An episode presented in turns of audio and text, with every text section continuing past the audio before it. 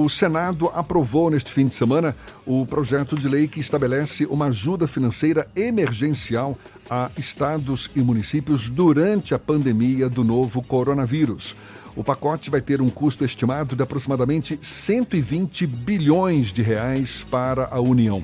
O projeto, que sofreu modificações no Senado, vai precisar agora ser reanalisado pela Câmara dos Deputados. Caso seja aprovado também por lá, sem novas modificações, o projeto segue para a sanção do presidente Jair Bolsonaro. A previsão é de que a nova votação ocorra hoje. A proposta tem o objetivo de reduzir os efeitos da queda de arrecadação de impostos de estados e municípios em razão das medidas de combate ao avanço do coronavírus como o fechamento de comércios e empresas. A gente fala mais sobre o assunto conversando agora com o senador Ângelo Coronel, do PSD pela Bahia. Bom dia, senador. É, bom dia a todos os ouvintes da Tarde FM. Bom dia, Beltrão. Bom dia, Fernando. É um prazer voltar a falar. Prazer é, todo nosso. Estou à disposição para qualquer questionamento. Pois é, nesse texto aprovado pelo Senado foi aprovada também uma, uma, emenda de sua autoria, emenda que suspende as cobranças de dívidas da Previdência Social de municípios até dezembro deste ano. O senhor acredita que essa emenda será mantida pelos deputados e, sendo assim, não poderia ser vetada pelo presidente Jair Bolsonaro? Olha, eu acredito que ela será chancelada, referendada pela Câmara, porque é uma emenda para você ter uma ideia, o próprio governo federal é, mandou um projeto de lei, nós aprovamos para que as empresas, as empresas privadas que tenham dívidas com o INSS ou qualquer outro imposto, ela podia dilatar esse prazo, ou seja, não pagar agora durante a pandemia e iniciar o seu pagamento após a crise. Então eu fiz uma emenda com essa similitude que as prefeituras que tinham débitos que já estão refinanciados, suspende esses oito meses e essas oito parcelas joga para o final do contrato. Com isso, gera mais um fôlego. São 3.600 prefeituras que irão se beneficiar com essa emenda de minha autoria. E eu acredito com isso foga mais o caixa das prefeituras. Porque, na verdade, se uma prefeitura deixar de pagar, já vem descontado no fundo de participação dos municípios. Então, é uma dívida com a garantia real. Não tem como o prefeito, é, vamos falar assim, dar um balão, que já vem descontada. Além do mais, Jefferson e Fernando, essa proposta que nós aprovamos, oriunda do Senado, um projeto do Senado Federal, é, que foi aprovado no último sábado, até meia-noite estávamos trabalhando, é, dá um recurso aí de 50 bilhões sendo 40% para os municípios e 60% para o Estado, 20 bi para os municípios e 30 bi para os estados, e mais 10 bi para o combate ao coronavírus. Isso é para evitar que prefeitos venham a dizer que não estão tendo recursos para cuidar da comunidade, cuidar dos seus munícipes, é, principalmente nesse momento de crise. Isso acaba o discurso que não tem dinheiro para folha, que não tem dinheiro para medicamento, que não tem dinheiro para combater o coronavírus. inclusive, tem prefeituras que vai receber, nesse momento, acredito que até o dia 15 de maio, é, o equivalente ao que recebeu no ano para cuidar da saúde do povo baiano. Senador, o senhor fala que vai aliviar o caixa das prefeituras, também do governo do estado e, de certa forma, comprometer o caixa do governo federal. Como é que o senhor avalia a bala na agulha, se é que o governo de fato está disposto a, a colocar para fora essa bala, como é que a senhora avalia que o governo vai reagir diante de, de tantos recursos sendo destinados a esse combate à pandemia? Olha, o governo federal tem reservas é, internacionais, inclusive, muito caixa, entendeu? Muito dólar redeado dos Estados Unidos, ou seja, muito dólar que garante essa elevação do dólar no mercado hoje brasileiro. Então, esse problema de caixa não vai atingir é, os cofres do Estado no, no sentido de ter que emitir papel moeda e poderia vir uma nova inflação. Simplesmente o governo vai dar uma queimada nas suas reservas para atender o povo. E, na verdade, Beltrão e Fernando e caros ouvintes da tarde, esse dinheiro vai para a economia. Então, na verdade, quando ele for para a economia, ele é revertido em impostos. E a partir do momento que você pega a, o, o, contribuinte ou cidadão de cada município recebe um dinheiro desse, ele vai comprar. Se ele vai comprar, o governo vai arrecadar esses impostos. Então, isso aí a, a bicicleta roda, a roda fica girando lubrificada. Pior é se você recebesse esse recurso e você não gastasse no Brasil. Mas como gasta internamente, então esse dinheiro volta para os cofres do governo indiretamente, mas volta. Senador, o Sindicato dos Fazendários aqui da Bahia relata que o texto aprovado no Senado coloca o Estado baiano como o pior no valor recebido por, dessa ajuda, dizendo que na Bahia o valor por habitante chega a R$ 135,49, contra, por exemplo, o apoio para o Amapá, que é o estado do presidente do Senado, o Davi Alcolumbre, que vai receber R$ 604,14 é, por habitante.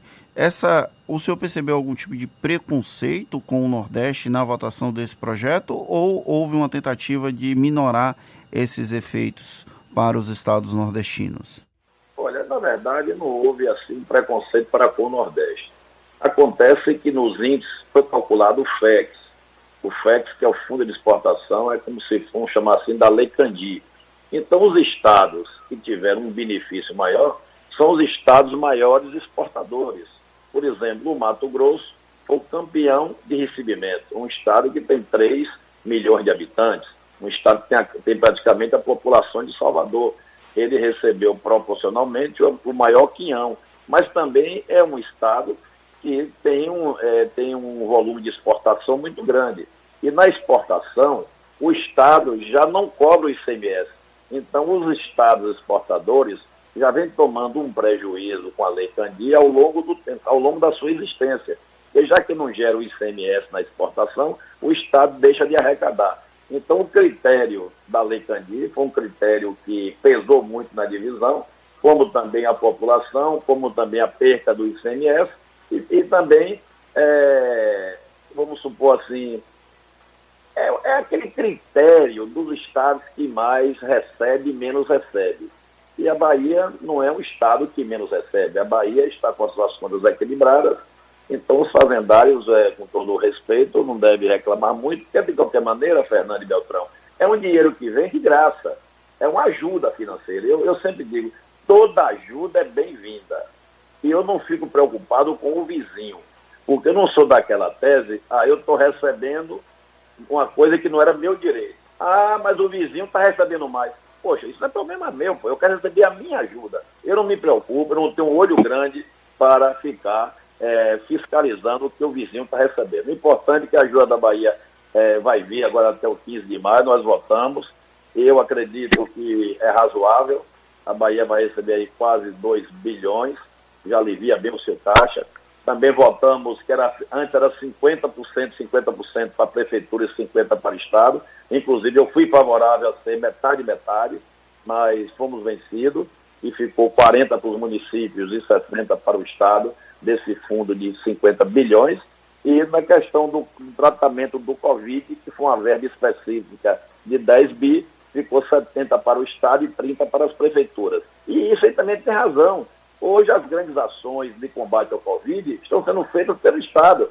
Quando um, um paciente adoece é, no interior, ele vem ou para um hospital da capital que tem UTI, ou para um hospital do Estado nas grandes cidades. Então, o Estado é quem está bancando mais o combate ao Covid. Então, é justo que os estados recebam mais.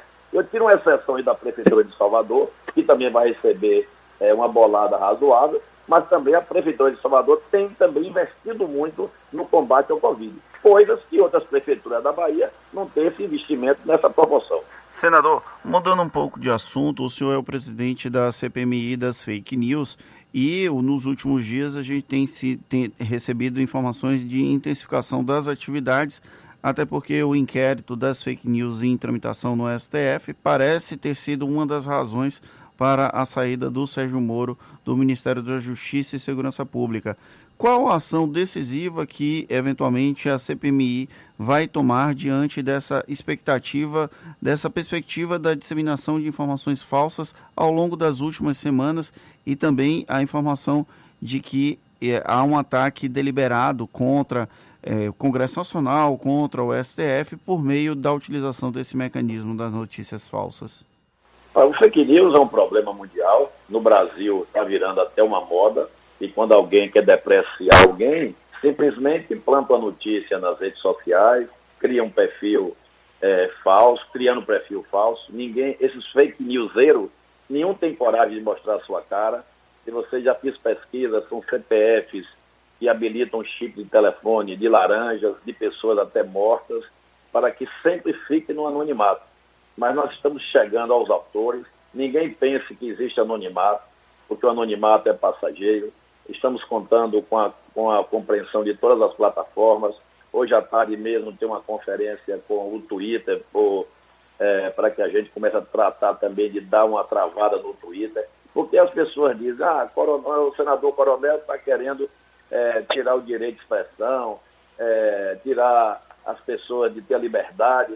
Questão de liberdade, eu acho que liberdade não pode confundir, com, me desculpa o termo, com esculhambação, com marginalidade. Liberdade tem que ter, no, no entanto que você coloque a sua cara no, no, no, no Facebook, no Instagram, no Twitter, com o seu perfil correto, é, numa rede social como um todo, que você faça uma conta no WhatsApp também, sendo você o autor, para a partir do momento que você utiliza-se prática de marginais, utilizando-se do anonimato para depreciar instituições, depreciar famílias, depreciar marcas, depreciar até a própria imprensa, isso tem que acabar no Brasil, não existe. Eu tenho recebido muita carga pesada, muita porrada nas redes sociais, muita, muita ameaça física, mas eu vou até o fim, toda a nossa equipe, estou com uma equipe reforçada a partir de amanhã, com mais membros da Polícia Federal, do Ministério Público, de OAB, para que a gente realmente chegue, chegue a esses é, malfeitores, a esses marginais, que muitos estão trabalhando a serviço do governo. Existe aí deliberadamente, já comprovado, que os filhos do presidente utilizam-se desse expediente para falar mal do Congresso Nacional, falar mal é, da, do Supremo Tribunal Federal, falar mal até de seus próprios ministros, eles queimam os próprios membros do governo para que esse membro saia para botar um outro no lugar que reze na cartilha. Está bem encaminhado. Eu acredito que ao final desse, dessa CPMI a gente tenha é, dados concretos via relatório para solicitar um indiciamento e, e partir para que o Supremo Tribunal Federal é, prenda essas pessoas, prenda esses marginais e, além do mais, nós vamos fazer legislações mais duras, porque hoje o Código de Processo Penal é um código muito ameno.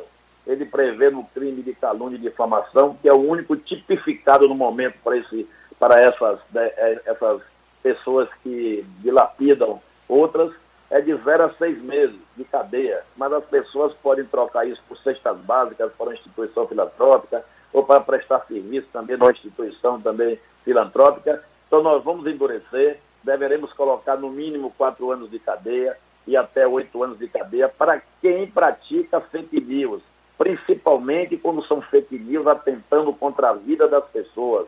E a partir do momento, quando alguém diz, toma um chá de alumã que você cura o coronavírus, você está tentando contra a vida dessa pessoa. Quando você propaga algo que é mentiroso, que as pessoas seguem essa mentira, você está tentando contra a vida dessas pessoas. Tá Isso não pode ficar ileso no Brasil. A gente agradece ao senador Ângelo Coronel, do PSD pela Bahia, pela sua disponibilidade, atenção dada aos nossos ouvintes. Bom dia, senador. Muito obrigado. Bom dia, Beltrão. Bom dia, Fernando. Bom dia a todos os ouvintes, Jornal Tarde, essa tarde que realmente está renascendo com muita pujança. É muito importante. Um abraço, povo da Bahia, que está prestigiando o nosso grande Jornal Tarde.